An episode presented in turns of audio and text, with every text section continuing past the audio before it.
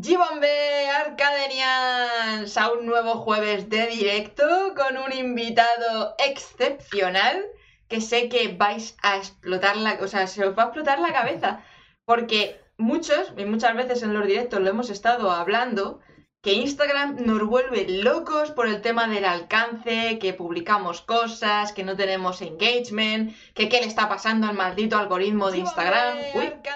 Entonces, como os iba diciendo, que siempre me comentáis que odiáis Instagram porque el algoritmo que nos da alcance, que qué le está pasando a estos de Facebook, a Zuckerberg, que lo odiamos todos. Bueno, pues hoy os traigo un experto que es que tiene tips para todo tipo de producto, para todo tipo de servicio, para poder vender en Instagram lo que os propongáis. Entonces, no le voy a hacer esperar más. Recuerda que puedes preguntar cualquier duda que tengas por el chat aprovechad porque tiene muchísimo conocimiento, mucha experiencia y no siempre le vais a poder tener tan a mano, así que aprovechad que está hoy aquí y preguntad por el chat. Así que no os hago esperar más y doy paso a bordo a Julián Ocampo. Hola Sara. ¡Llévame, Julián! Hola. Bienvenido a bordo. Bueno, muchas gracias. Qué bueno estar acá en esta nave espacial. Vamos a poner la velocidad de la luz porque esta hora se nos va a pasar volando. O sea, con todo lo que tienes que contarnos, vamos, se nos va a hacer así. Bueno, bueno, ojalá, ojalá que, sí, que así sea. Bueno, para quien no te conozca, preséntate un poquito. ¿Quién es Juliano Campo?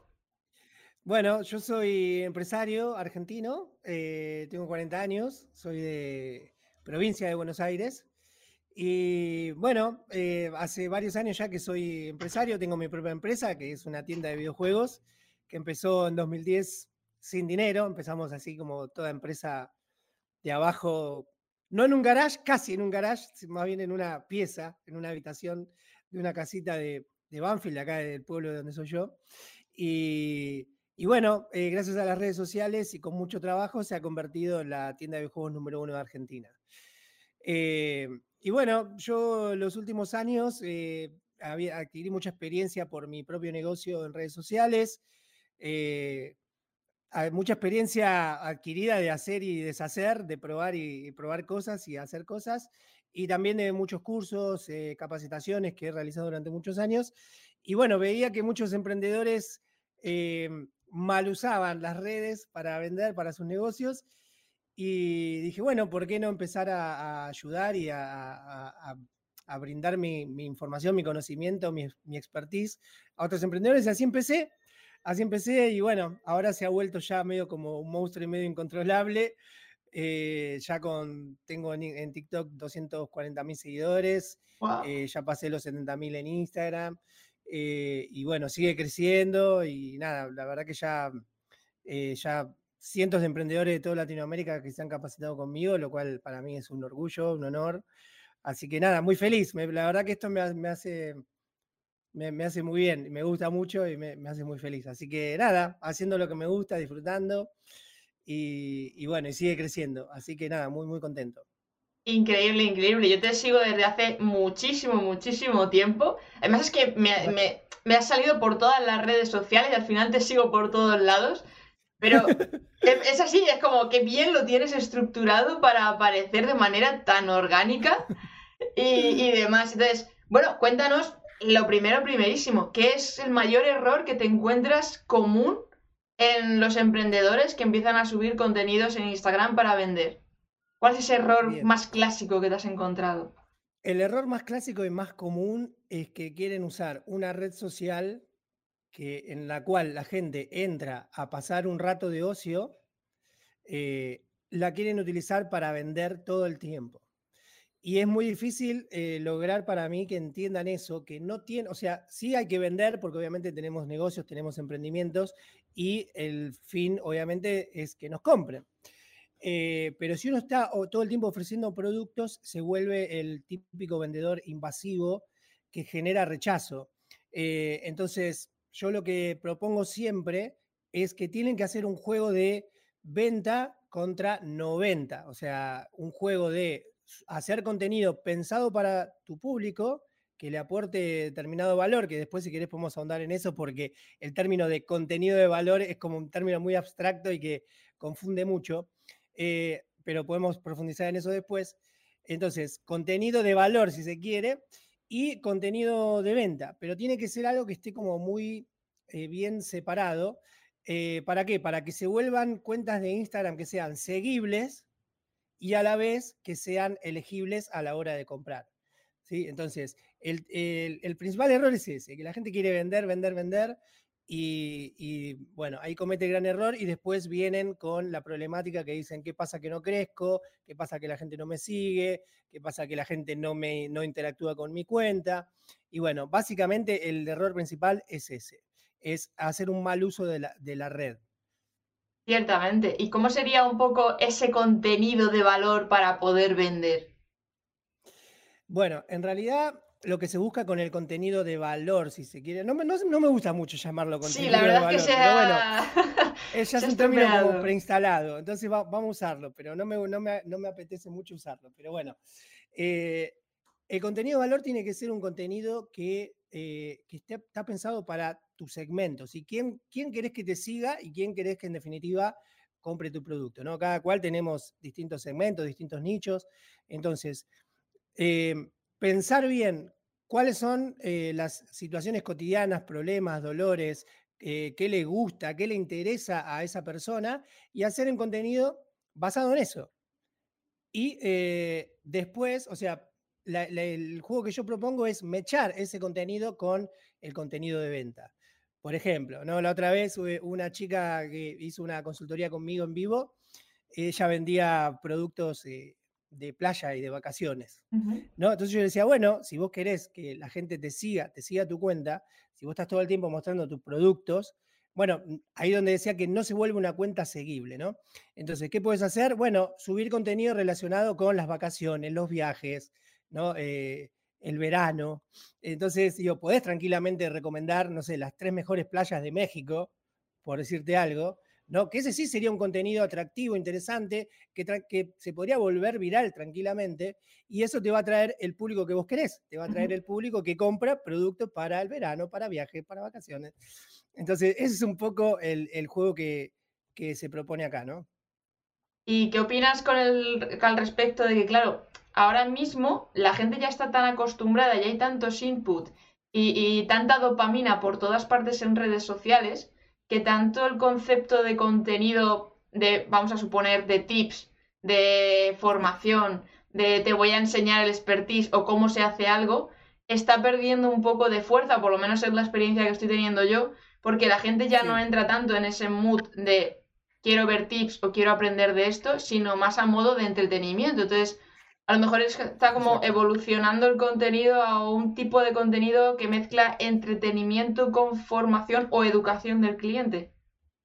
Exacto, sí. hasta hace unos años te diría que Instagram era como una, una red más estética, más de fotos, ¿no? Y donde todo el mundo procuraba, eh, no sé si te acordás que todo el mundo sacaba fotos de, subía fotos, o sea, la gente subía fotos al feed de la comida, o sea, Hoy en día es impensado eso, pero la gente sacaba fotos de los platos y lo subía al feed. Hoy en día eso es, una locura, pero eso pasaba.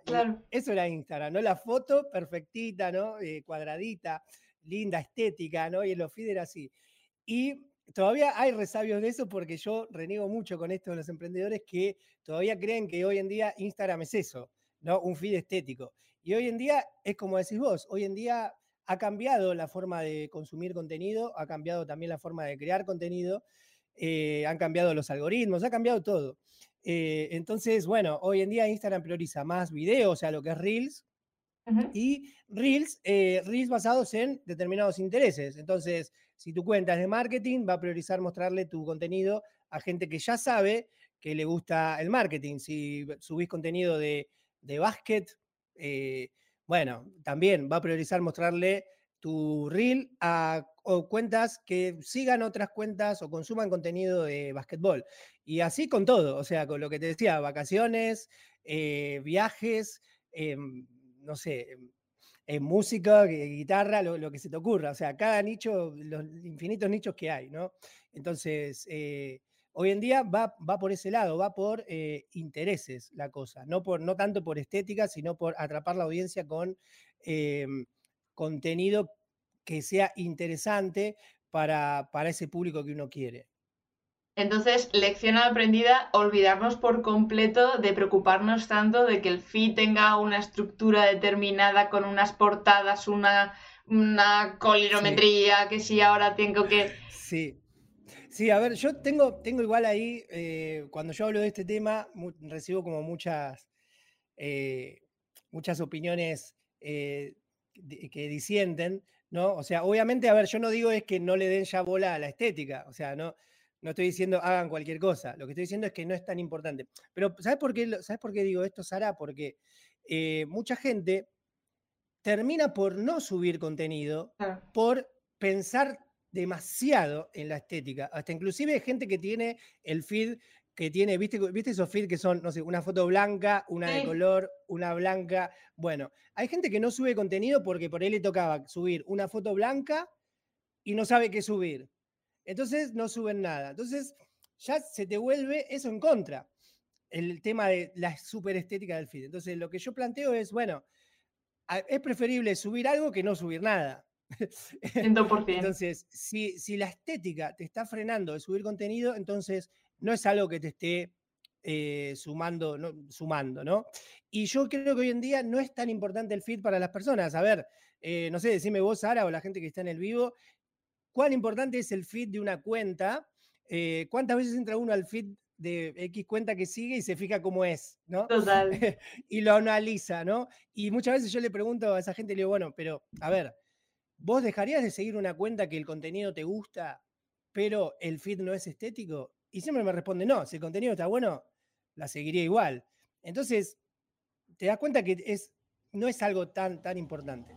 Eh, pero a ver, si se puede combinar el contenido de valor con algo de estética, eh, bueno, obviamente que es mucho mejor. ¿sí?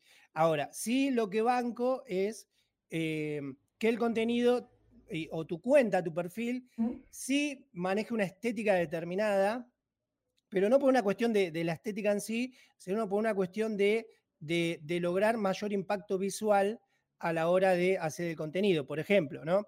Y, ah, perdón, y que te asocien con algo que tiene que ver con la imagen de la marca.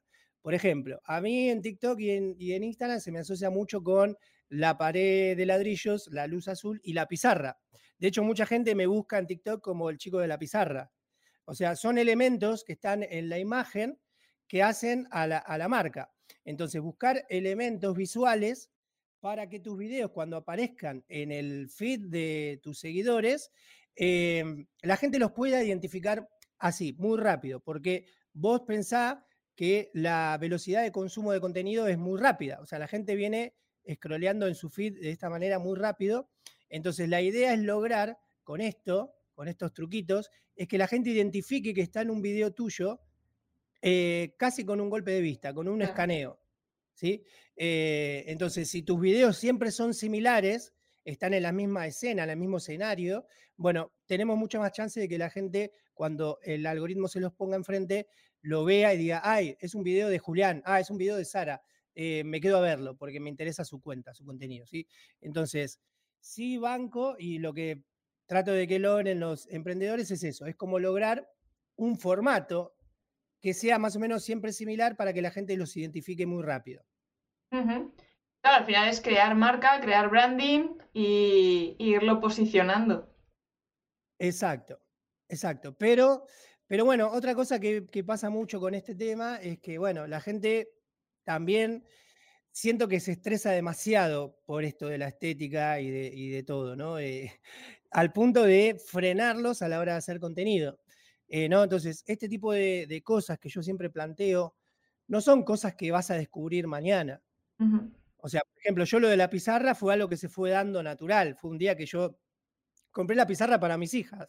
No la compré para esto. Era para, para dibujar con mis hijas. Entonces la pegué en una pared. Y un día hice un vivo y escribí unas cosas en, en la pizarra y de ese vivo saqué un video, de ese video que gustó, empecé a hacer los videos con la pizarra. O sea, fue una fue un proceso. Entonces, puede ser que a alguien se le ocurra y tenga la idea así, eureka, y se le ocurra y la haga y funcione, pero la mayoría de los casos son procesos de búsqueda, son de exploración, de ir probando cosas. Entonces, capaz que un día probaste con la pizarra y otro día probaste con una hojita y otro día probaste con el cuaderno, así hasta encontrar un formato que a vos te guste y que además funcione, ¿no? Claro, y eso la única manera de encontrarlo es poniéndose en acción y luego ir pivotando, ir mejorando es una cosa que mucha gente le frena, eh, la parálisis por análisis que se suele decir, de es que mm, tengo que conseguir que haya esto, es que esto no lo tengo, no sé cómo hacer no sé qué. Yo, por ejemplo, con el tema de la nave, no sabes tú la de tiempo que me tiré para dar con ello, ¿sabes? Pero claro, si no empiezo a crear, no se me ocurren cosas de a ver cómo puedo diferenciarme, a ver qué fondo me puedo poner. Claro. Sí, sí, sí, por eso, eh, son, son procesos eh, que llevan tiempo y mucha gente espera, digamos, eh, que, todo se dé mágicamente, un día se despierten como tipo, bueno, ya está, ya resolví todo y ahora lo voy a hacer y va a funcionar. Y no, no es así. O sea, hay que subir y probar y subir, intentar, intentar, intentar e ir avanzando, ¿no? Entonces, eso es un poco lo que, lo que trato yo de, comunicar siempre. Por esto que te digo que es uno de los grandes problemas que veo, es que se, sobrepiensan demasiado el contenido, se sobrepiensa demasiado y eso hace que hagas menos. Y el hacer menos ralentiza todo, ralentiza todo proceso, ralentiza el crecimiento, ralentiza el desarrollo, ralentiza todo. O sea, eh, es mejor en un principio, cuando uno está empezando, mayor cantidad para ir ganando toda esa expertise y, todo, ese, eh, sí, todo eh, ese recorrido que, que después te va después te va a resultar mejor. O sea, después, una vez que haces todo ese proceso de mucha cantidad, vas a tener un aprendizaje bárbaro en la cual después vas a poder subir menos contenido, lo vas a hacer más rápido y vas a ser más efectivo. Tal cual, 100% es que es así. Además es que según se va haciendo, la experiencia te va demostrando que, es así. Te pasa con YouTube, te pasa con Instagram, te pasa con TikTok, pasa con todo, con todo, con todo. Con todo, sí. Yo siempre, a mí hago muchas veces paralelismo con el fútbol, pero digo, si vos querés, no sé, ser el mejor pateador de tiros libres, eh, bueno, o sea, cuanto más patees al arco, más experiencia vas a ir ganando, ¿no? O sea, no se puede esperar, digamos, ser el, mejor pateador de tiros libres pateando tres veces. ¿no? o sea, tenés que patear y patear y patear y patear hasta que llegue un momento que vas a patear como hace Messi, digamos, ¿no? A lo Messi. Eh, eh, de, chance que tiene es 95% de gol, o sea, entonces es básicamente eso. Y bueno, patear y patear y patear es subir y subir y subir. Eh, para, pero para eso no tiene que haber prácticamente filtros. No tiene que haber filtros, ¿no? O sea, filtros en las ideas. Y mm, una cosa que me pasa mucho a mí, eh, Sara, que yo eh, bromeo mucho con los emprendedores que cuando están en los vivos o cuando están conmigo en las capacitaciones, por ejemplo, viene, viene un emprendedor y dice, bueno, yo tengo, eh, estoy en tal rubro, ¿no? Eh, estoy en el rubro astrología. Entonces salta todo el mundo a decirle, ah, si vos haces astrología, podés subir esto, y podés subir lo otro, y por qué no vendés así, Y yo le digo, ahora para, para los demás, todos tienen ideas, todos son creativos, pero para su propio negocio, todo el mundo dice, ay, no se me ocurre nada. Además es que y yo les digo, claro, yo les digo, Ven, no es que ustedes no tienen ideas, no es que ustedes no sean creativos. El problema es que las ideas que tienen para su propio negocio, las filtran todas. A todas les ponen filtros de, ay, esto no va a gustar, esto no va a funcionar, esto que por ahí que si lo ve mi mamá no sé qué, esto que si lo ven mis amigos, y empiezan a poner filtro, filtro, filtro. Claro, cuando llegan no tienen ninguna idea. Entonces ahí vienen y dicen, yo no tengo ideas, te dicen. Pero la realidad es que no, las tienen, pero las filtran todas. ¿Entendés? Sí, además que eso es tremendo. Va un poco casi intrínseco en nuestro cerebro. Nos pasa cuando nos escuchamos los audios, cuando nos vemos en vídeo, cuando vemos una foto nuestra, es como nada de lo nuestro está bien. El resto salen muy guapos en la foto, el resto tiene una voz maravillosa, pero el nuestro es una mierda todo. Y eso se extrapola a los negocios. Totalmente, sí, se extrapola a todo, ¿no? O sea, otra cosa que me pasa que viene a colación con lo que decís vos es que todo el mundo me dice, yo estoy en un rubro que tiene muchísima competencia. Y yo le digo, todos tenemos competencia, o sea, no hay, no hay rubros sin competencia, o sea, ¿viste? Es como, no, mi rubro es el más difícil. El otro día me pasó un chico que decía, yo eh, tengo una empresa de eh, deportes extremos y hay mucha competencia Y yo le digo, deportes extremos, tenés mucha competencia, menos mal que no tenés eh, un, almacén de, barrio, porque, ahí eh, o, vendés productos eh, de, consumo masivo, porque hay uno en cada, cada 20 metros.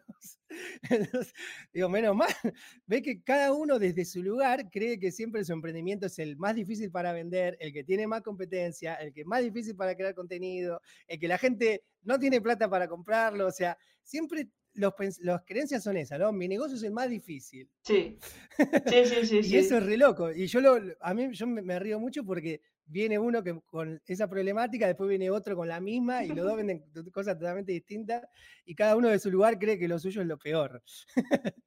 y es re loco. El síndrome del impostor también juega mucho aquí, ¿eh? Por lo menos a mí personalmente me pasó cuando empecé a, lanzar la marca personal, porque yo siempre me escondía detrás del logo de la productora y tal. Cuando dije, venga, va, Sara, lánzate la marca personal del marketing, del video marketing y demás Dije, ya, pero ¿y qué voy a decir yo? ¿Quién soy yo? Y con todo lo que haya dicho, y con todo lo que se está comentando. Y al final lo que he aprendido es que cada uno tenemos una forma totalmente distinta de enfocar las cosas, aunque sea la misma temática, pero ya sea por nuestra experiencia, los libros que hemos leído, los amigos que tengamos en nuestro entorno, nuestra educación, al final como que transmitimos de un modo distinto al resto de lo que pueda haber. Totalmente, sí, ese es el poder de las marcas personales, ¿no? O sea, que que bueno, lo que tiene es, podemos los dos hablar de lo mismo, pero cada uno con su impronta, y hay gente que va a conectar conmigo, y hay gente que a mí por ahí me ve y dice, no, no me banca, no me puede ni ver, y hay gente que por ahí pasa lo mismo con vos, digamos, hay gente que conecta con vos y, conmigo no, y, así, o sea, y es normal y está súper bien, y hay que aceptarlo, o sea, tanto en la vida como en las redes no podemos agradarles a todo el mundo, así que hay que aceptarlo y, y ya, convivir con eso, y cada uno eh, yo, yo banco mucho eh, y creo mucho en, ser genuinos, en ser como uno es en la red eh, y no, no, no, no falsear nada, ¿no? Yo creo que hoy en día las personas que más éxito tienen en redes sociales son las que son las más genuinas, las que no, casi no, casi no tienen filtro a la hora de subir contenido, hablan de lo que quieren, opinan lo que quieren, o sea, no, no están pensando tampoco en tanto resultado, ¿sí? Ese es otro gran problema que yo veo mucho, que la, gente está muy pendiente de los resultados, de, los números, de hacerse viral, de, del alcance, de la competencia, de mirá, este subió esto y mirá todos los likes que tiene y yo no. Están todo el tiempo muy pendientes de eso. Y eso también es, algo que te genera estrés, eh, angustia, eh, y no está bueno. O sea, yo trato mucho de que las personas se desapeguen de los resultados. Eh, es, como el anti-marketing lo que estoy diciendo, pero desapegarse de los resultados te da esa soltura para vos subir un contenido genuino. Claro. Y que vos tengas ganas de hacer. Y lo que yo quiero lograr en las personas es que tengan ganas de crear contenido.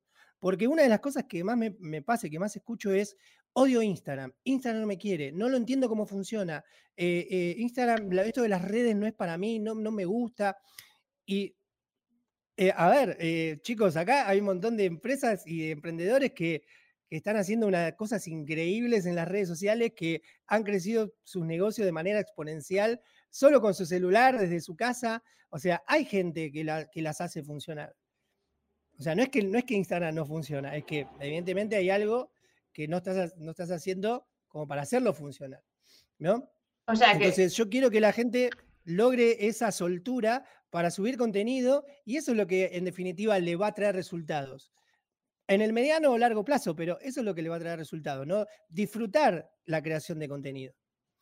Yo lo que he aprendido con toda esta trayectoria es el hecho de que no es tanto el algoritmo lo que importa, sino pensar en la persona que está al otro lado de la pantalla. Y al final te da igual cómo cambian los algoritmos y te dan igual los números y al final entiendes quién está al otro lado, quién es tu público, quién es tu cliente potencial en este caso al final consigues llegar. Porque sí que es verdad que. Totalmente. Con Instagram sí que es verdad que ha habido momentos que dices, joder, es que mis stories antes las estaban viendo mil y pico personas y, ahora estoy llegando a 150, que son los básicos clásicos que siempre te escriben luego por un DM, que tienes como más interacción y tal. Y dices, ya, ¿y el resto que tengo todos aquí? ¿Qué pasa aquí? Claro. Sí, sí, sí. Es que eso es algo que yo también digo mucho, ¿no? No hay que entender el algoritmo, sino que en realidad lo que hay que entender es el comportamiento humano. Y yo siempre trato de cuando hago mis capacitaciones y mis charlas y mis cursos que la gente verifique todo lo que yo voy diciendo con su experiencia como usuario, no como creador de contenido, sino como consumidor de la red. Entonces yo muchas veces les propongo, tipo, vos, ¿seguirías tu propia cuenta? A ver, pensá qué contenido consumís cuando estás en, el sillón de tu casa. ¿Qué, ¿Qué, contenido te quedás mirando? ¿Qué contenido likeás? ¿Con qué cuentas interactúas? Y ahora, mira tu cuenta. ¿Vos crees que esa cuenta encaja con tu comportamiento como usuario? Y la respuesta muchas veces es no. Es no. O sea, yo no me seguiría porque se dan cuenta cuando uno lo ve de manera objetiva que su cuenta usualmente es aburrida o poco atractiva o poco interesante.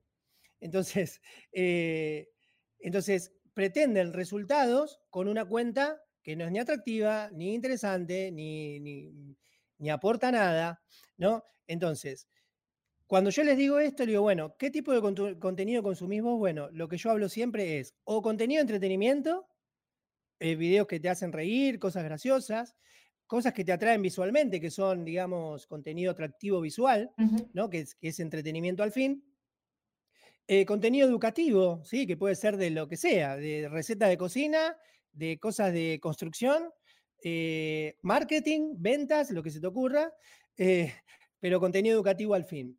Desarrollo personal también, bueno, en fin, nicho que se te ocurra.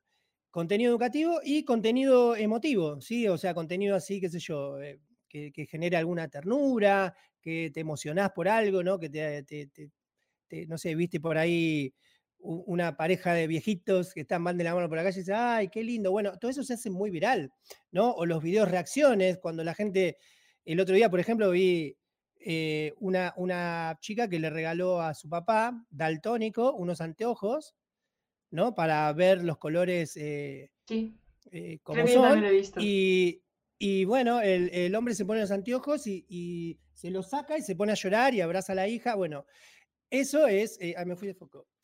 Em, me desenfoqué. bueno, em, em, bueno, ese, ese contenido eh, emotivo, ¿sí? Y es, y es muy viral. Entonces, el contenido que consumimos como usuarios es o entretenimiento, o educación, o emoción. Entonces, si no estás haciendo alguna de esas tres, bueno, va a estar difícil crecer. ¿Entendés? Pero básicamente por eso, porque por eso yo les digo, si vos consumís entretenimiento, educación y emoción y no estás haciendo eso, ¿cómo esperás crecimiento? Es muy difícil, ¿no? Y para la gente a lo mejor que le cueste un poco más el arrancar esos primeros contenidos añadiendo emoción, entretenimiento, educación, ¿qué consejo le podrías dar para arrancar esos? Porque muchas veces el problema que, nos, que tenemos es el hecho ese de que no tenemos el hábito de, crear un poco más allá fuera de la caja o de nuestra zona de confort, por eso al final los emprendedores tienden a foto de mi producto, que es lo que conozco, lo que se me da bien, pero el emocionar a la gente ya forma más parte de, la, de, las personas un poco creativas que tenemos más contacto con, con ese ámbito. Pero claro, a un mecánico, por ejemplo, no le vas a pedir que esté aquí emocionando y haciendo un storytelling y tal, porque claro, no es su nicho, no es su campo. ¿Qué le podría recomendar para arrancar por ahí? Eh, bueno, a ver, en principio igual yo hablo de esto, pero a ver, primero quiero aclarar una cosa.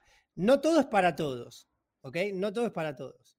Eh, obviamente, va, en algún punto puede ser que sí, pero eh, usualmente no todo es para todos. ¿A qué, me refiero con esto? Yo, por ejemplo, en mi cuenta personal, el eje de mi contenido es el educativo. O sea, mi cuenta es educación eh, sobre marketing digital para emprendedores. ¿Ok? Entonces, mi eje es el educativo. Después subo contenido entretenido sobre mi vida personal, porque es una marca personal y yo muestro, mm, sobre todo en stories, mucho de, mi vida. Eh, y entonces, bueno, es como eh, educación y entretenimiento. Ahora, hay otras cuentas que, por ejemplo, en el, de mi empresa que vendemos videojuegos, el eje de la comunicación es el entretenimiento. ¿Por qué? Porque tiene sentido que vendamos videojuegos, que un producto que la gente compra, compra para entretenimiento, tiene sentido que lo venda con entretenimiento. O sea, encaja. Puedo subir contenido educativo también sobre, no sé, cómo hacer que la batería de tu control dure más, por ejemplo. Ese sería un contenido educativo pensado para mi público, ¿sí? Entonces, puedo hacerlo, pero el eje, el eje es el, el, el entretenimiento, ¿sí? Capaz que, no sé, viene, día, viene la Navidad, por ejemplo, y puedo subir un video de eh, un niño cuando le regalan la PlayStation 5 y se emociona y se pone a llorar y abraza a los padres, ahí sería un contenido emotivo. Pero es el contenido que menos uso. El, eje es el entretenimiento. Entonces, no, para empezar, no todo es para todos. ¿Ok? Entonces, identifica cuál es el eje de tu contenido que más se pueda acomodar a tu rubro y a tu público. Eh, una vez que tengas eso, es, bueno, ahora hay que ponerse en el lugar de las personas, de, tu público, de quién querés que te siga y quién querés que te compre. ¿no?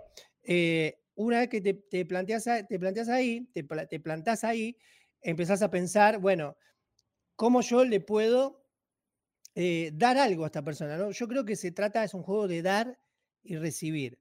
¿no? Como, todo, como toda relación normal, como todo vínculo, siempre no, no existe un vínculo donde uno solo da y el otro no, ¿no? o sí los, sí los hay, pero son vínculos tóxicos que en algún momento estallan. Eh, pero, pero los vínculos normales son dar y recibir, ¿no? Hay, hay, una reciprocidad, ¿no? Y en las redes es más o menos lo mismo, ¿sí? Uno tiene que dar para que lo sigan. Entonces ahí es donde uno dice, bueno, ¿qué le puedo dar yo a estas personas? Eh, no sé si querés compartir ahí el Instagram. Te, voy a pasar una cuenta, ¿puede ser, eh, sí, Sara? Sí.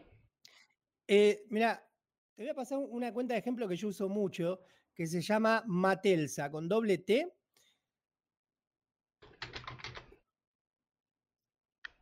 Es una cuenta, es una empresa de venden ropa ¿Esto primero? de Colombia. Sí, el primero, ese. Vale. Bueno, tienen dos millones de seguidores.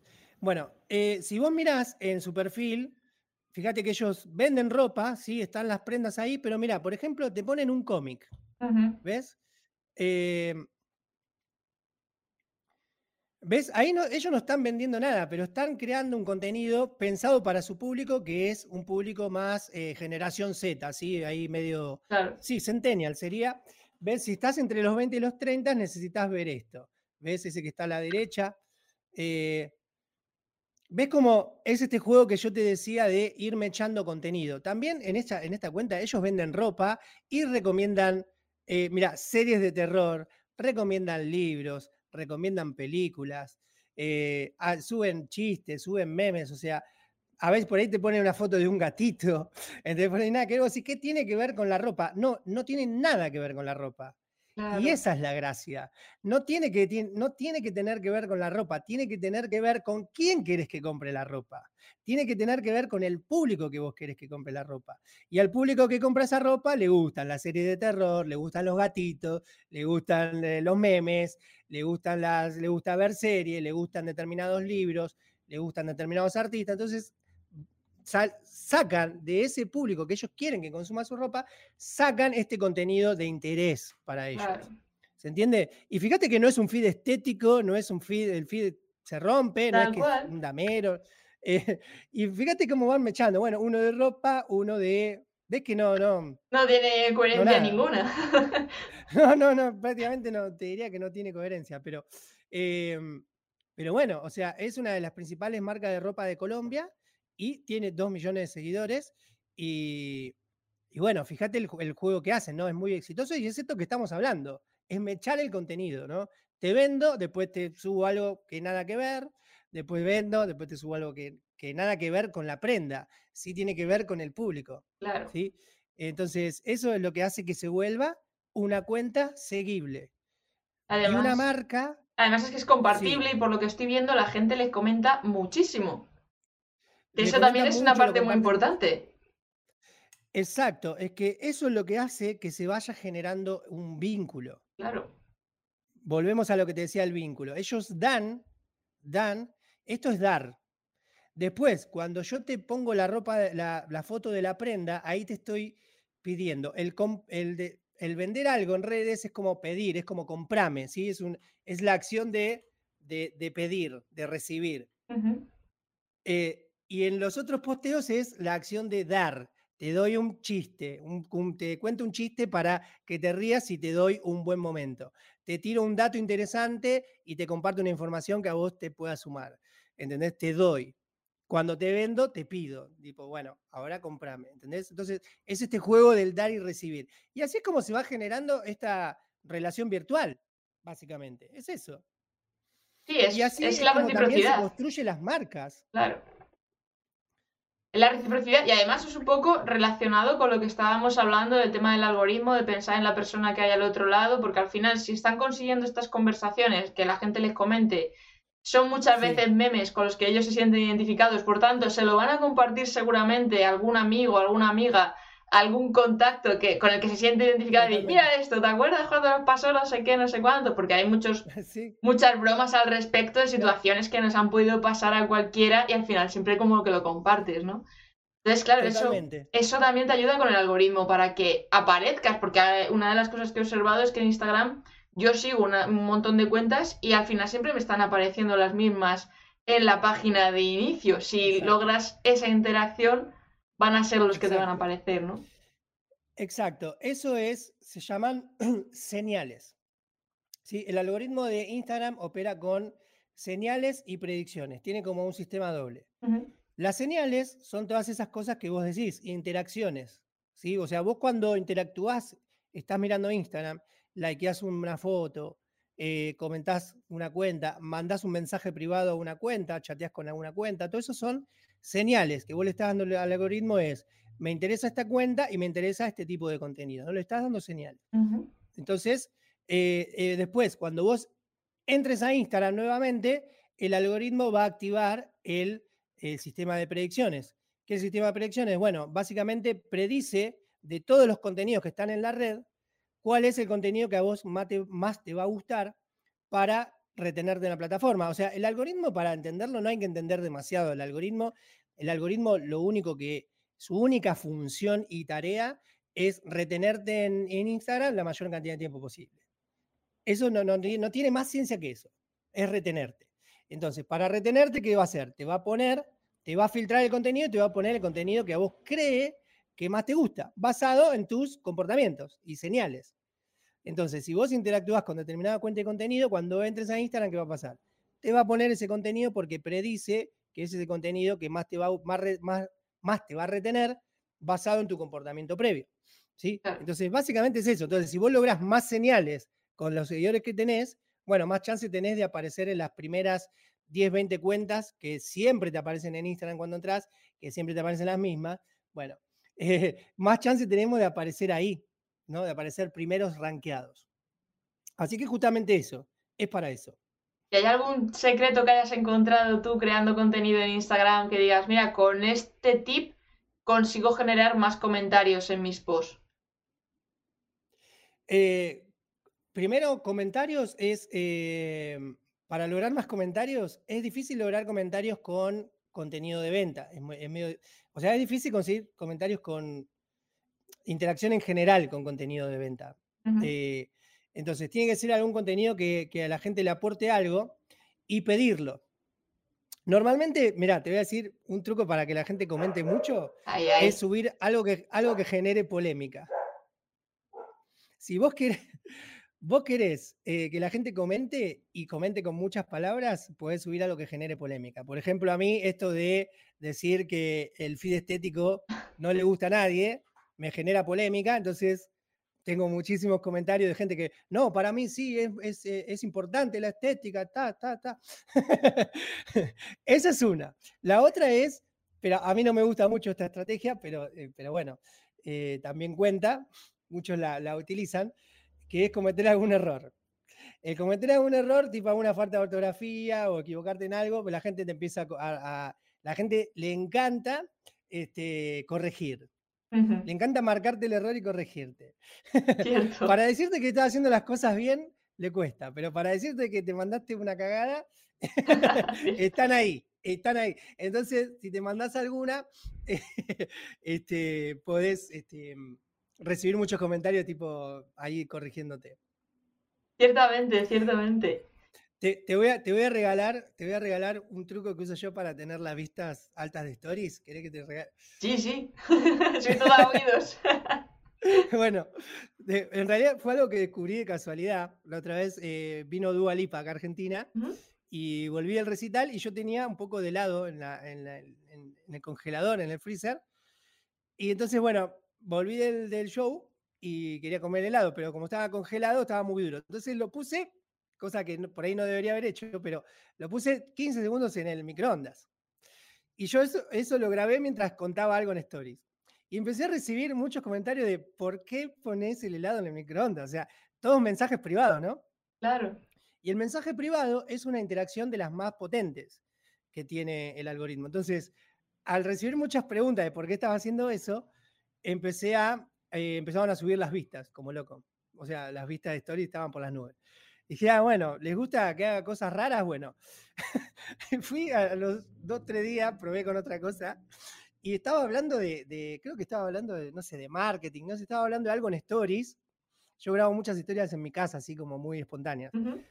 Estaba hablando de algo muy serio, pero lo hice mientras metí una banana en la sartén. Así, sí, con, con cáscara y todo. la metí en la sartén y prendí el fuego y me fui. Obviamente que después apagué el fuego para que no se prenda fuego la banana. y todo el mundo empezó, ¿por qué pones una banana en la sartén? Por favor, quiero saber. Todo el mundo preguntándome, ta, ta, ta, ta, y la vista de historias estaban por la nube, récord, o sea, récord. Récord de vista de historia. Es brutal. sí, sí, y ahora, cada tanto, y, pero yo no sabes lo que me divierto con eso, me, me mato de risa, porque la gente me dice, quiero saber por qué pones una banana, se ponen locos. De hecho, por aquí Ezequiel se acuerda de la zapatilla en el freezer, en la nevera. La zapatilla en el freezer. La zapatilla en el freezer fue otra que hice hace poco. También. Acabás de sacar la zapatilla del freezer. Y vos sabés lo que yo me divierto con eso. Yo me, la paso bien, pero ahí también un poco el, secreto del Instagram es eso: es divertirse, hacer cosas locas. Total, no pasa nada, hay que relajarse y disfrutar. Entonces, yo no sé si lo hago por las, más por las vistas lo hago para reírme de las reacciones, porque es muy divertido. Y yo me río mucho cuando esas cosas, me divierto muchísimo. ¿Y te sales solo? ¿O más o menos lo tienes planificado de, bueno, pues hoy voy a poner esto aquí o esto lo voy a hacer? ¿O es un día que te levantas y dices, venga, hoy toca story random? Eh, no, no, no, eh, yo usualmente no soy, soy, no, yo no, no organizo nada, no pienso nada, o sea, soy bastante espontáneo en todo, lo cual en la, eh, me trae ciertos problemas en la vida en general. Pero el contenido muy bien. Soy muy, sí, pero a veces es medio un estrés, tipo, eh, tengo que subir algo y no sé qué. Eh, después igual sale, pero, pero bueno, es, a veces está, está, bueno planificar, aunque sea un poquito. Bueno, yo soy todo lo contrario a la planificación. entonces no, es como, bueno, hoy tengo ganas de joder con esto y lo hago. Me parece genial porque es un gran ejemplo también de, oye, no os quebréis toda la cabeza con la planificación y el calendario editorial y demás, porque mirad, aquí tenéis un ejemplo claro de, que simplemente es coger el móvil, divertirse, porque además es que es eso. Es decir, una zapatilla en el freezer, un plátano en la sartén, no tiene nada que ver con, tu nicho en sí, pero generas ese entretenimiento, entonces está brutal. Sí. Sí, sí, sí. Aparte la gente se acuerda, me dice, ya metiste una banana a la sartén, metiste el helado en el microondas, ¿por qué ahora pones la zapatilla en el freezer? ¿Por qué haces cosas raras? la gente se acuerda, no se olvida de esas cosas, ¿viste? Qué bueno. Eh, y es, muy divertido, yo me, divierto mucho. Y bueno, nada, eh, cada tanto tiro alguna y me sube las vistas y también me sube la energía porque me divierto muchísimo.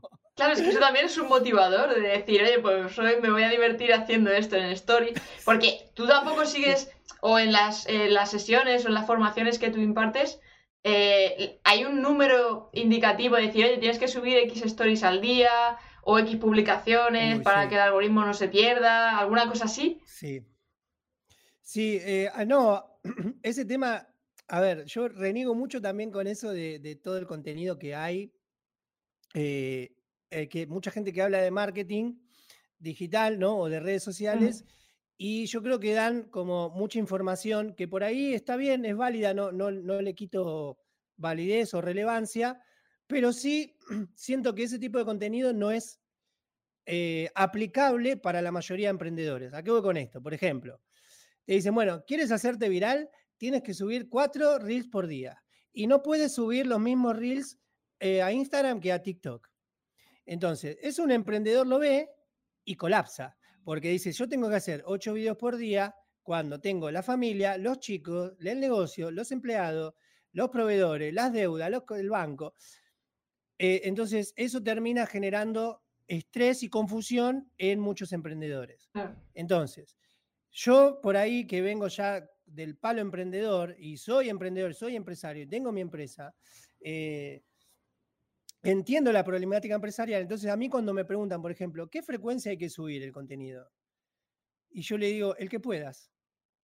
El que vos puedas. Porque, ¿qué te voy a decir? Si yo te digo que son cuatro reels por día, ¿podés subir cuatro reels por día? No. Entonces, ¿de qué te sirva que te diga la frecuencia? No te sirve de nada. Claro. Porque no puedes, no podrías hacerlo. Entonces, proponete una frecuencia de contenido que para vos sea real y posible. ¿Podés dos por semana? Bueno, dos por semana, pero ponételo y cumplí dos por semana. Antes que nada, ¿entendés? Porque de, pasar de la idea de cuatro, ¿no? Por día, a, eh, ¿no? Y la gente quiere, bueno, tengo que hacer cuatro por día y después se vuelve insostenible. Y terminan haciendo que que no hagan nada, ¿no? Esto es como, viste, cuando querés empezar el gimnasio, decir, bueno, ahora voy a empezar el gimnasio todos los días y doble turno. ¿Y qué pasa? A los tres días ya no fuiste y ya empezás a flaquear. Esto es exactamente lo mismo, hay que empezar de menos a más. Entonces, proponete lo que vos puedas, proponete, podés tres por semana, dale con tres por semana, podés con uno por semana, bueno, dale con uno por semana, lo que puedas, pero cumplí. La idea es que subas, no que no subas nada. Entonces, la frecuencia es algo que para mí hay que adaptarlo a cada caso. Lo mismo con stories, eh, es lo mismo. Yo igual en stories, como que siempre trato de, que apliquen y que las usen de una manera más espontánea, ¿sí? Las stories está bueno para generar un contenido más espontáneo del día a día, eh, porque total en 24 horas se borra, y está bueno para generar esta interacción con la gente, esta conexión, ¿no? O sea, los reels como para alcance, para que la gente te conozca, para que se viralicen, y las stories para generar engagement y, este reconocimiento de marca. Eh, entonces, para eso está bueno jugar en las stories con lo que te va pasando día a día, ¿no? Yo le llamo eh, el content opportunity, si lo querés decir en inglés, para que quede como más, más, más nice.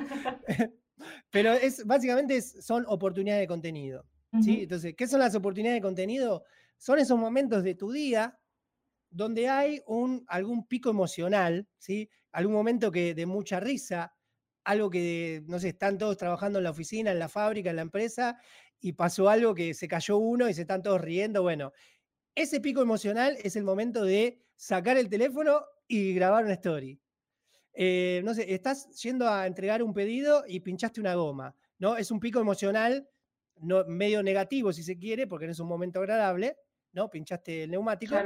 Eh, por ahí no es un momento agradable, pero es un pico emocional. Decís, sacás el celular y subís una story. No saben lo que me pasó. Estaba yendo a entregar un pedido y acabo de pinchar el neumático.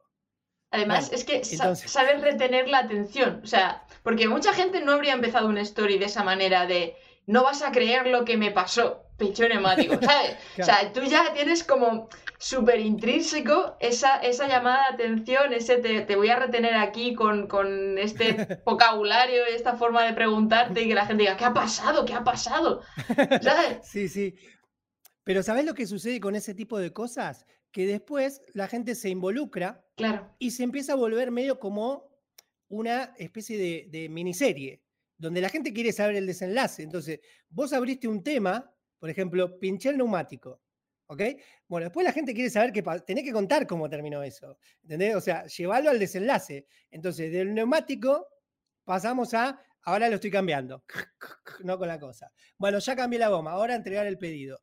¿Cómo termina la historia? Estoy en la foto con el cliente entregándole el pedido. Gracias. ¿Entendés? Entonces, tres stories fueron, ponele, ¿no? Sí, sí, sí. de, Tres stories. Entonces, y mucha gente lo que no se da cuenta dice, ¿qué tiene que ver eso con mi negocio?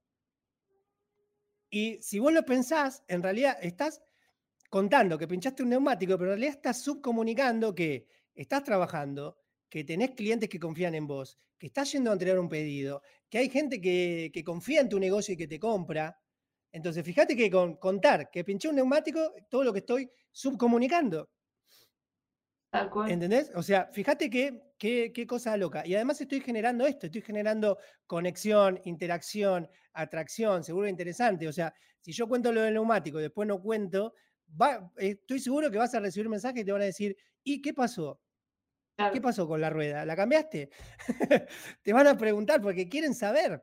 Entonces, eso se vuelve como una mini miniserie en Instagram, ¿no? Eh, mini, mini programitas en, el, en las stories de Instagram.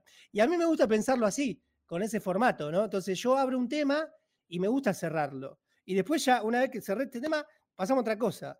Claro. Y después cerré ese tema y otra cosa. Entonces, me gusta llevarlo así, las stories. Además que de esa manera eh, puedes también educar en el sentido de que la gente muchas veces no conoce, tu cliente potencial no conoce el nicho. Por tanto, no sabe el trabajo que conlleva, el tema de todos los gastos que puedes estar llevando a cabo, el tiempo que te lleva a hacer los paquetes, el tiempo que te lleva a producir no sé qué. Entonces, estas pequeñas stories también te permiten mostrar detrás de cámara o las bambalinas y decir, oye, mira, que es que yo te estoy cobrando tanto porque no es solamente el producto que tú recibes, es que lleva todo este proceso y, pues eso, o me encuentro imprevistos y tengo que estar pagando el taller porque esto va con una furgoneta, yo tengo que hacer no sé cuántos. Entonces todo esto también involucra a tu cliente potencial a que no tenga luego problemas con tema de lo típico de es que es muy caro para que luego me des, como suelen decirnos a los fotógrafos, para hacer un clic en, la cámara, joder, qué caro son las fotos. Escúchame, que luego hay postproducción, todos los objetivos, toda la iluminación, ¿sabes? que hay mucho detrás. Y yo creo que también sirve mucho para eso. Si se va con ese enfoque los stories, creo que también puede ayudar un montón.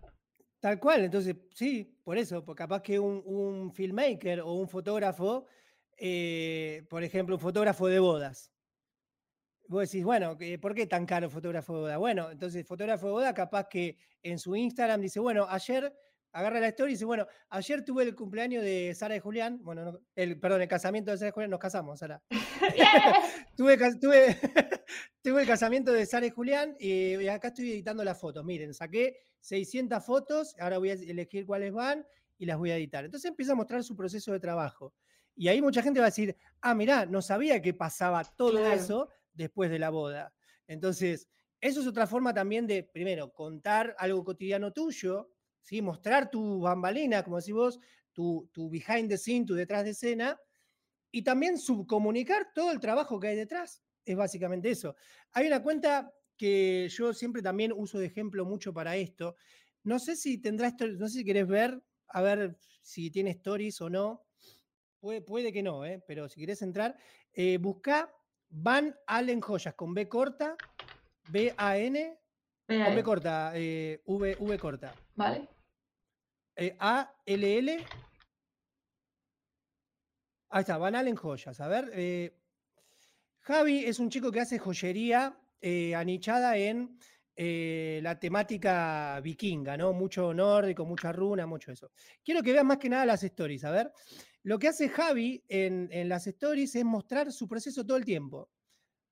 A ver si, no sé si tiene ahora porque creo que está. Ahora ha compartido una story de otro, aquí. Bueno, él, es Javi, él está ahí en su taller. Recién, un dolor de cabeza. A ver, estas son todo contracturado, mucho tiempo acostado estuve, ya no tuve fiebre. ¿Está malito? Bueno, hoy vengo por acá porque bueno, quería no hay, mostrar no hay ninguna, pero él en sus stories de alto portal, dice, bueno, que en realidad ahora estoy haciendo un anillo y se muestra ahí martillando la plata, ¿no? Y está, pla, pla, pla. Ahora lo estoy eh, ilustrando, lo pone en la máquina. y ahora lo voy a pintar y lo pinta. Va mostrando todo su proceso en stories y después dice, bueno, listo, ya está el producto en la página, ya lo pueden ir a comprar. Y va la gente y va como, o sea, va como loca y vende, pero que es una locura. Después lo mismo hace con los paquetes. Bueno, acá estoy empaquetando todos sus pedidos. Y va él con la moto al correo y dice, bueno, acá ya dejé los paquetes en el correo. Y todos los días, o sea, tiene contenido diario todos los días de lo que, lo que él hace. Eh, y no, no se vuelve loco, o sea, con la creación de contenido él, ¿eh? Por ahí en el feed muestra más el producto final, pero las stories sí, él todo el tiempo está mostrando lo que él hace, cómo lo hace.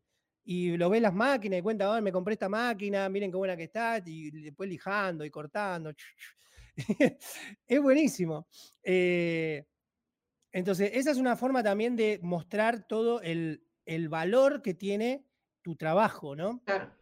Es básicamente eso. Y además, aprovechar. si querés ver el, último reel que subió, ahí se ve un poquitito. ¿Este de aquí? Eh, el último, el que tiene como el martillo de toras en la mano, ese.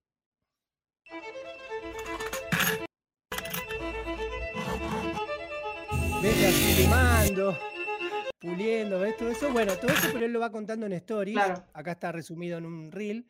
Pero todo eso que hace lo cuenta en stories y muy, muy, muy, muy atractivo, y muy interesante y, vende un montonazo. Además que luego, claro, que ahora que ya que he entrado aquí, ya caigo también para preguntarte que luego esas stories se pueden aprovechar para el highlight aquí.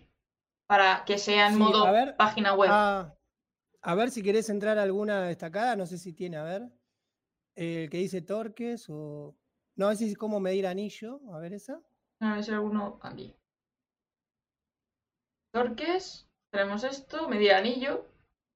Ah, no, son. Bueno, eso, eso sería un contenido educativo, ¿no? ¿Cómo mido un anillo? Sí. ¿Cómo medir la muñeca?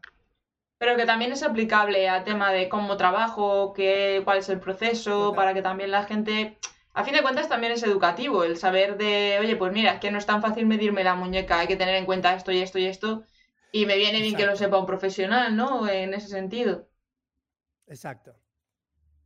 Totalmente.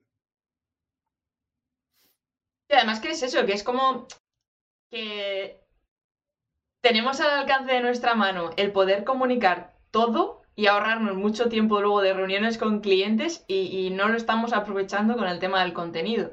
Porque, ¿por qué Instagram? Con todas las opciones que existen ahora mismo de plataformas, ¿por qué te has basado tanto en Instagram? ¿Qué es lo que tiene Instagram que no tiene otras? Eh, bueno, lo que tiene Instagram que tiene otras es que a mí me parece como la, red social en la cual más se puede vender y convertir hoy en día, ¿no?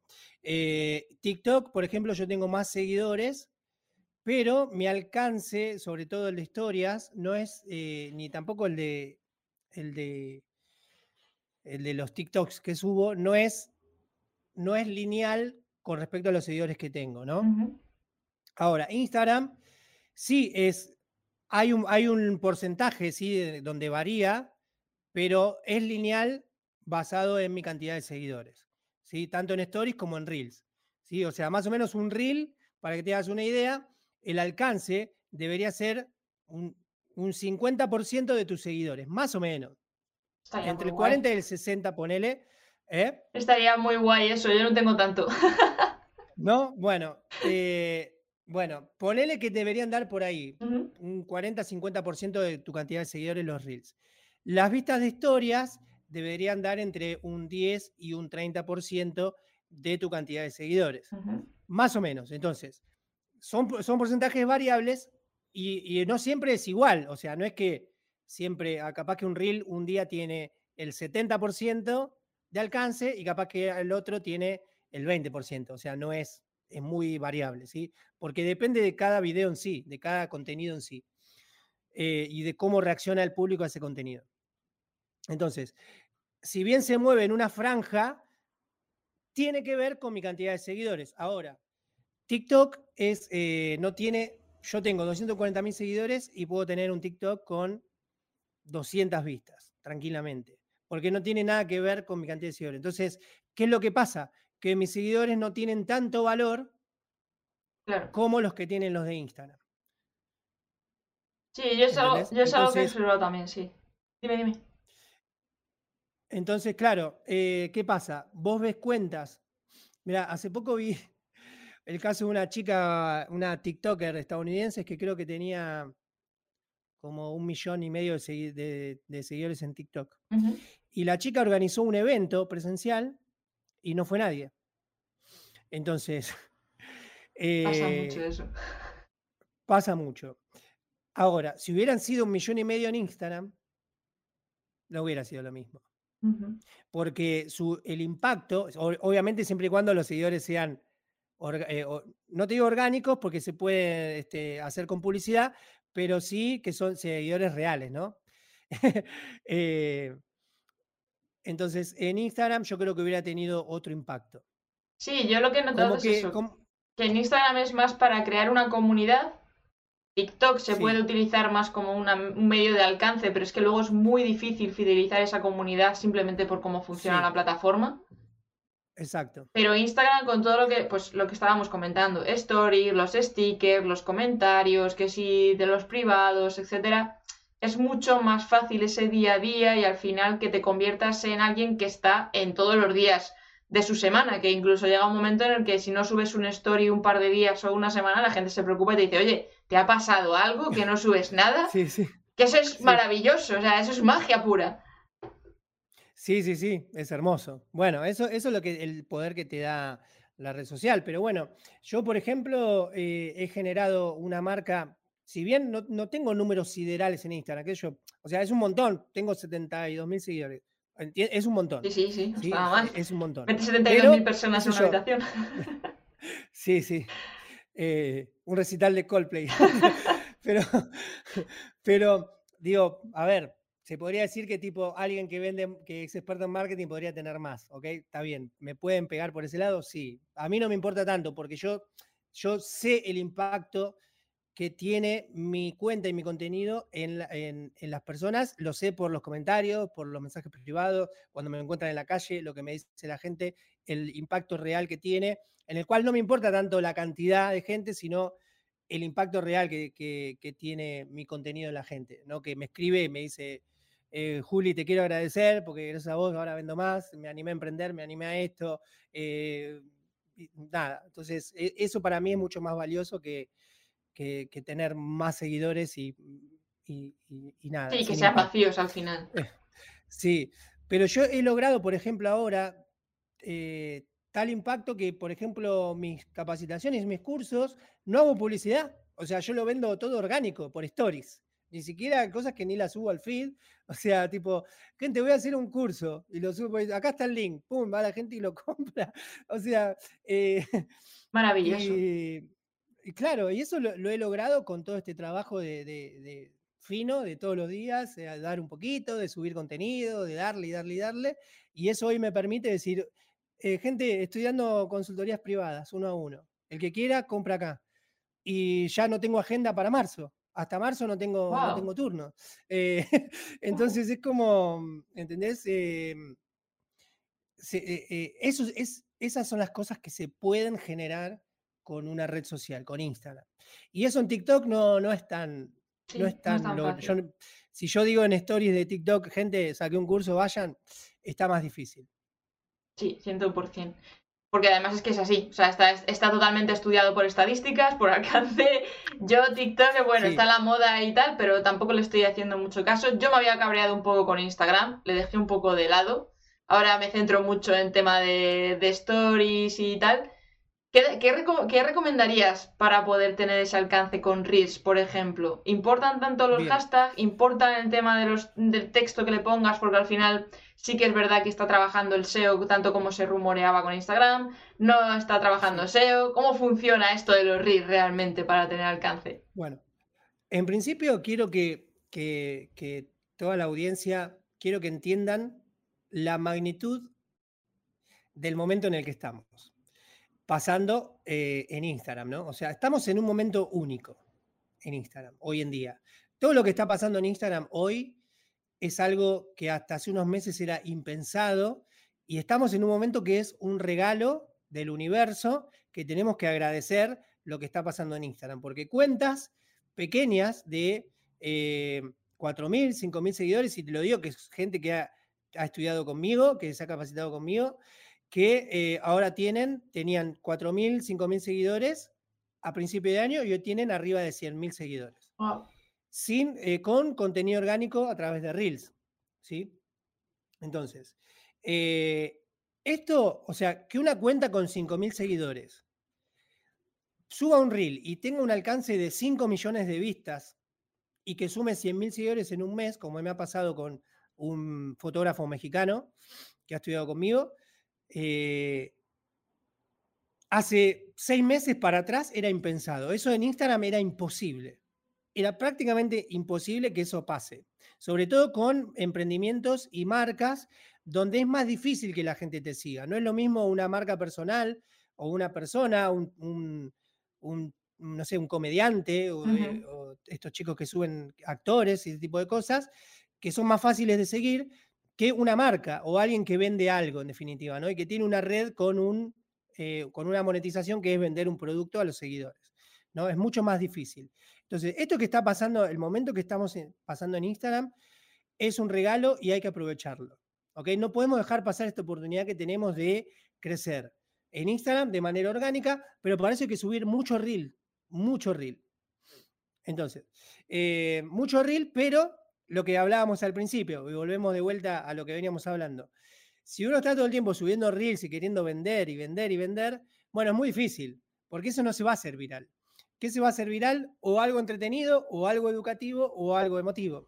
Entonces, eso lo que va a hacer es traerte visitas al perfil. Y las visitas, el perfil, tu perfil, es lo que convierte a esas visitas en seguidores. ¿sí? Eh, por eso hay muchas veces que la gente dice, ¿qué hago con el contenido que no tiene, que tiene pocas views? ¿No? ¿Lo borro? Le digo, no, no lo borres.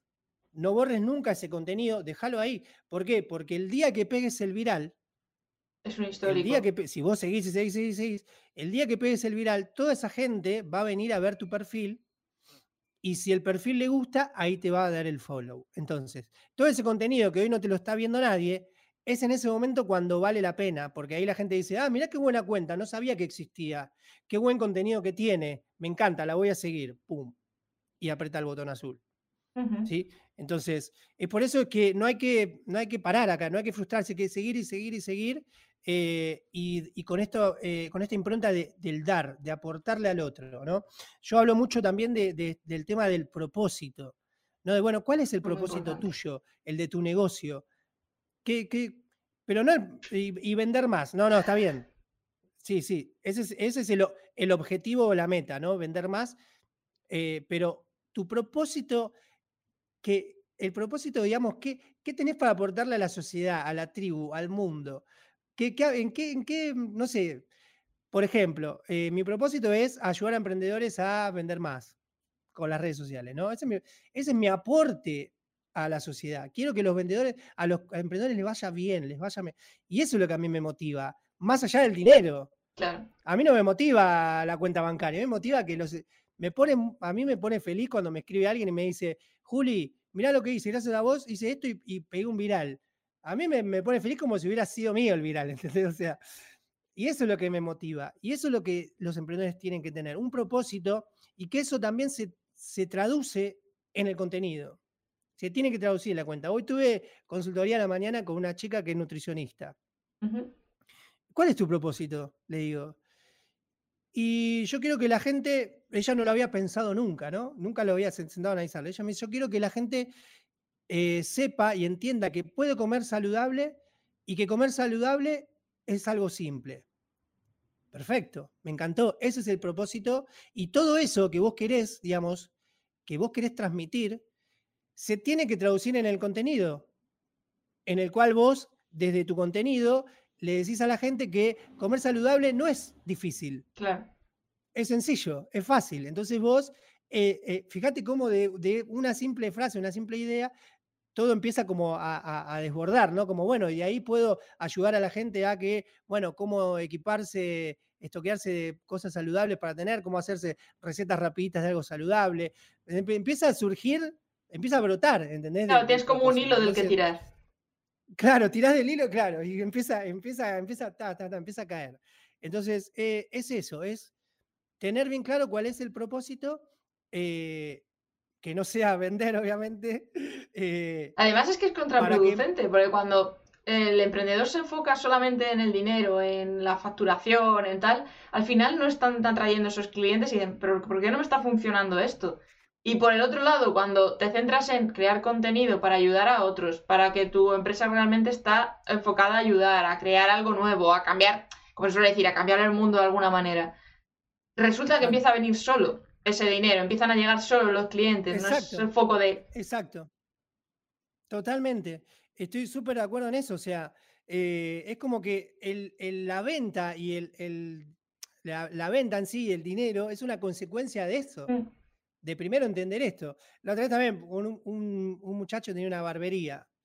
Y dice, ¿cuál es el propósito? No sé cuál es el propósito de la barbería. Pero, bueno, ¿por qué la gente va y se corta el pelo y se, se, acicala la barba? Y no sé, porque se quieren ver más lindos. Ah, bueno, entonces podemos hacer contenido para que los hombres se sientan y se vean más atractivos. Entonces ahí puedes hablar de eh, cómo vestirse, cómo sacarse una selfie, para que, no sé, eh, hablar de ejercicio, de motivación. Fíjate cómo del propósito empezás de una barbería. Claro. De, algo tan simple que... Yo corto pelo y, empezás, y estás hablando de cómo hacerte una selfie para verte más atractivo, qué sé yo. ¿Entendés? O de libros de, de motivación lo que, o sea, de, una cosita empieza, pum, pum, pum, empiezan a brotar otras. Entonces, fíjate qué importante es esto de, tener bien claro cuál es eh, el propósito para, para, la, para la generación de contenido y para el negocio en fin, ¿no? Y si vos vas, estoy pero convencido de esto, eh, que si vos estás con esta impronta de, de, ayudar, de dar, de yo quiero que los hombres se vean más atractivos, ¿Entendés? No quiero que los hombres se corten el pelo, quiero que se vean más atractivos eh, y se, o se sientan más atractivos. Eh, sí, mejor con ellos mismos. a dar, a dar con esa impronta. Ellos mismos van a venir a decir, me quiero cortar el pelo con vos. Va a salir solo. No lo vas a tener ni que pedir, prácticamente. O sea, es, pero estoy convencido de que es así. Sí, sí, sí, sí. Yo, yo, también estoy totalmente de acuerdo. Además que por experiencia también lo he visto y, y funciona, funciona. Te dice por aquí Ezequiel que el de la barbería es buenísimo, que, le quería vender a las mujeres porque vi en YouTube que las mujeres compran más. ah, sí, sí, un, un barbero que, que sí. Eh, tenía una barbería de hombres, pero se quejaba porque decía que las mujeres gastan más en peluquería. y yo le decía, pero ¿qué tiene que ver una cosa con otra? ¿Por qué te preocupas por el nicho mujeres? Claro. Yo te voy a soltar la última pregunta y mientras aquí por el chat, si tenéis cualquier pregunta que le queráis eh, lanzar a Julián, es la oportunidad ahora mismo, escribirla por el chat, que, se la leo y la responde. Así que de las últimas que me han escrito previo al directo, eh, ¿qué estructura debe tener un reel para conseguir mayor retención? Para que la gente interactúe, para que la gente tenga curiosidad de ir al perfil a ver más reels. ¿Hay alguna estructura mágica, digamos, recomillado? Sí. Eh, sí, a ver, si, si eh, está bueno, a mí me gusta eh, contar esto y que después que la gente cuando vaya a mirar contenido verifique si realmente los videos que le aparecen virales tienen este formato o esta estructura. No sé si lo dijimos, pero bueno, lo aclaramos por las dudas que obviamente lo, que, lo que hace que un reel sea viral no es la cantidad de likes, ni comentarios, ni guardados, sino que lo más importante para el algoritmo de Reels es la retención, como dijiste vos, que la gente se quede mirando todo el video completo y si lo repite, mucho mejor. ¿sí? Esa es la, interacción más importante y el objetivo a conseguir con cualquier, cualquier reel que vayas a subir es tratar de que la audiencia lo vea todo completo. ¿Sí? O sea, ese es el objetivo primario que hay que tener a la hora de crear un reel. Eh, y la estructura básicamente que la mayoría de reels virales tienen es la siguiente. Comienza con un gancho, sí, que son los primeros tres segundos. ¿Por qué? Porque cuando la gente viene, viene scrolleando, ¿no? Reels, ¿no? Viene así, viene mirando para, tirando para arriba. Y eh, ponele que paran en tu video, ¿no? Paran así en tu video y te van a dar tres segundos de gracia, como ese periodo, esa ventana de gracia, en la cual van a decidir si se quedan o se van. Eh, piensen acá los que están conectados y decime vos, Sara, si no, no, haces eso cuando estás mirando TikTok o Reels, decís, a ver esto, no me gustó, me voy y scrolleas. A ver este, me quedo mirando, ¿no? Es así. Bueno, entonces, en esos tres segundos hay que generar el deseo suficiente o la curiosidad suficiente para que la gente diga, bueno, a ver, me quedo a ver qué va a decir esta persona o me quedo a ver qué va, qué va a pasar. ¿no? Entonces, lo más, eh, lo más importante son esos primeros tres segundos. Muchas veces también lo que se puede hacer es algún video que vos tengas, algún reel que vos tengas, que decís, esta idea es buenísima, se tendría que hacer viral, lo que puedes hacer es volver a resubirlo, pero cambiando los primeros cinco segundos del video probarlo con otro gancho, a ver si funciona. ¿sí? Eh, eso, eso es una técnica que se puede aplicar. Bueno, después del gancho obviamente viene el desarrollo de la idea y al final viene el llamado a la acción. ¿sí? Que es ahí donde uno puede decirle a la gente, bueno, eh, déjame en los comentarios qué opinás, ¿no? Para que sea, no sea tipo comentar, eh, que sea algo más orgánico, donde invitas a opinar, o puede ser, bueno, guardate posteo si te sirvió, déjame un like si te sirvió, ese tipo de cosas. Eh, para que la gente, antes de irse del reel, toque algún botón, o sea, básicamente toque algo. o sea, la idea es tipo, no te vayas de acá sin tocar algo, dale a la pantalla. sí, lo típico de, si quieres la segunda parte, o si quieres saber más, eh, dímelo en los comentarios, o da like, o haz... Es, ese, tipo de, ese tipo de cosas.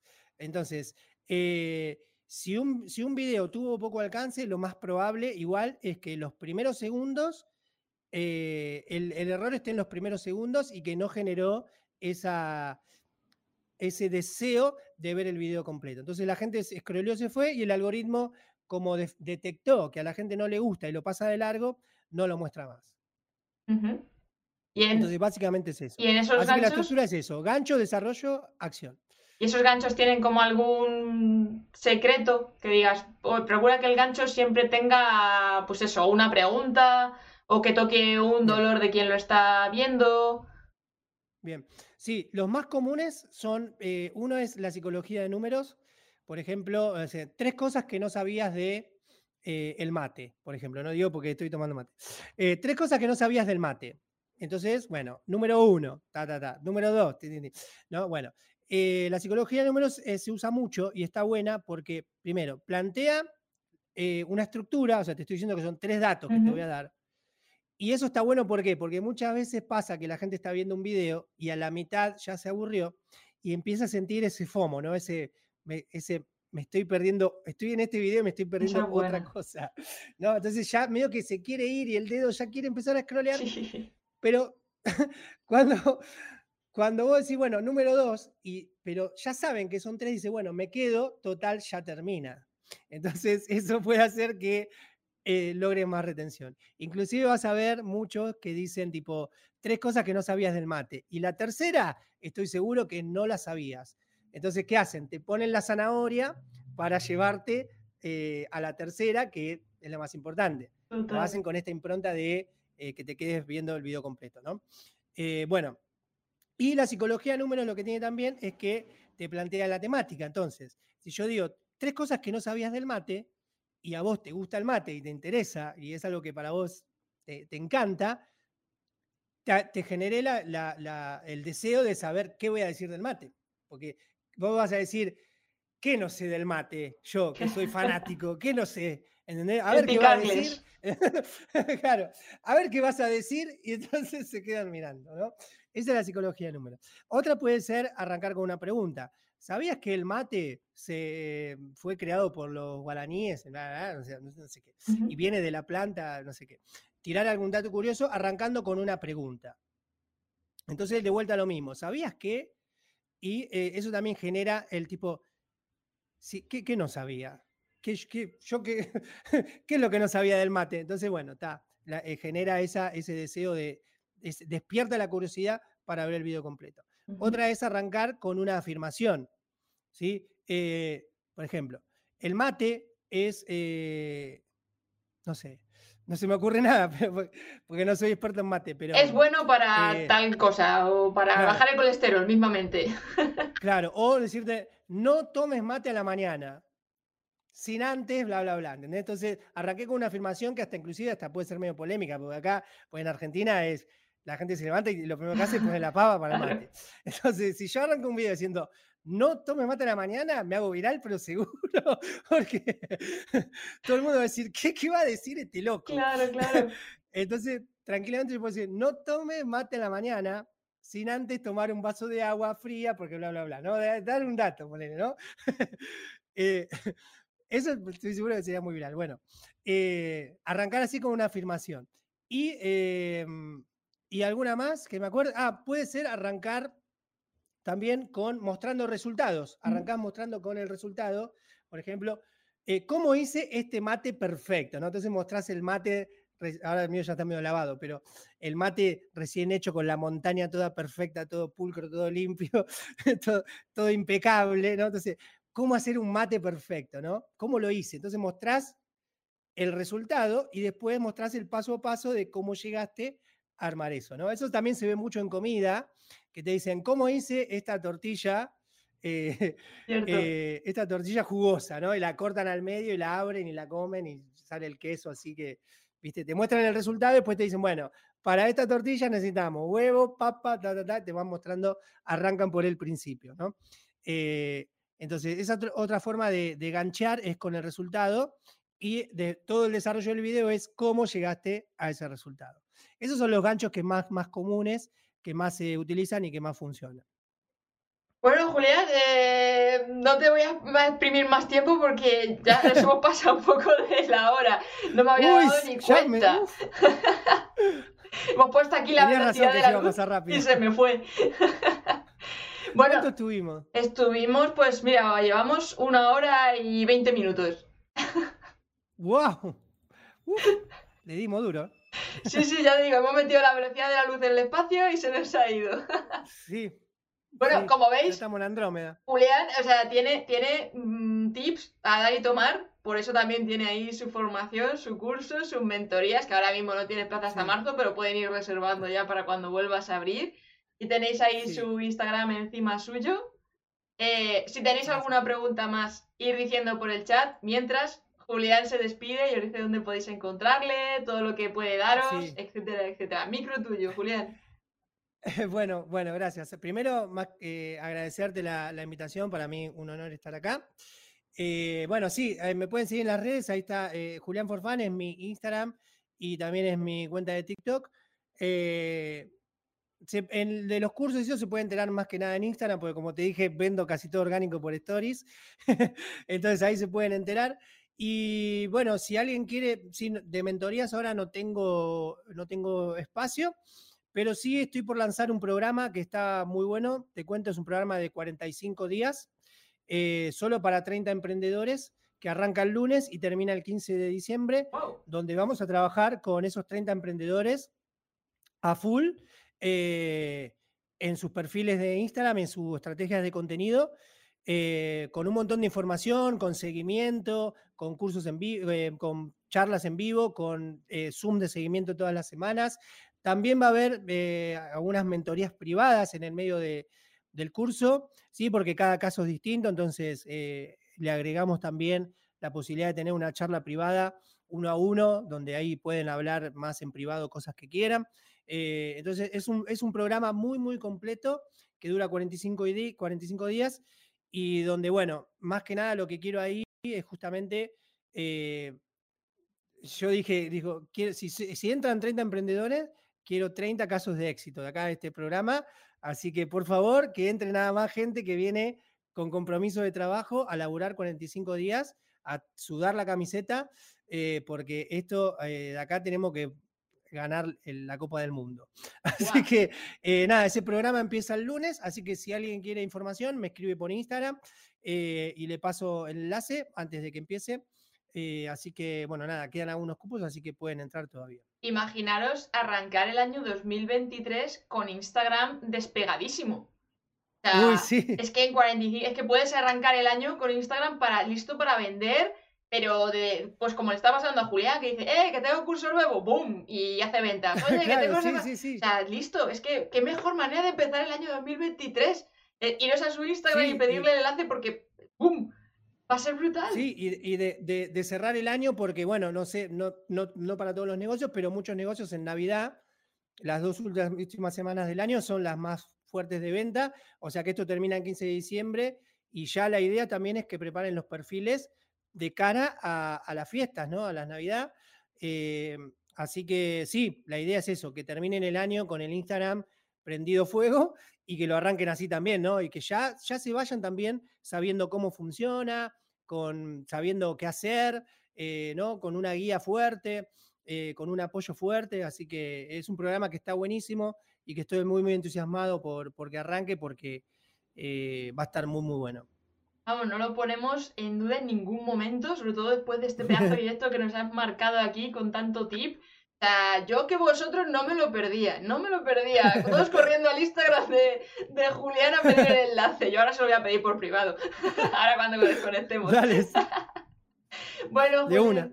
Muchísimas, muchísimas, muchísimas gracias. Estás más que invitado a volver cuando quieras. Ha sido un placer enorme.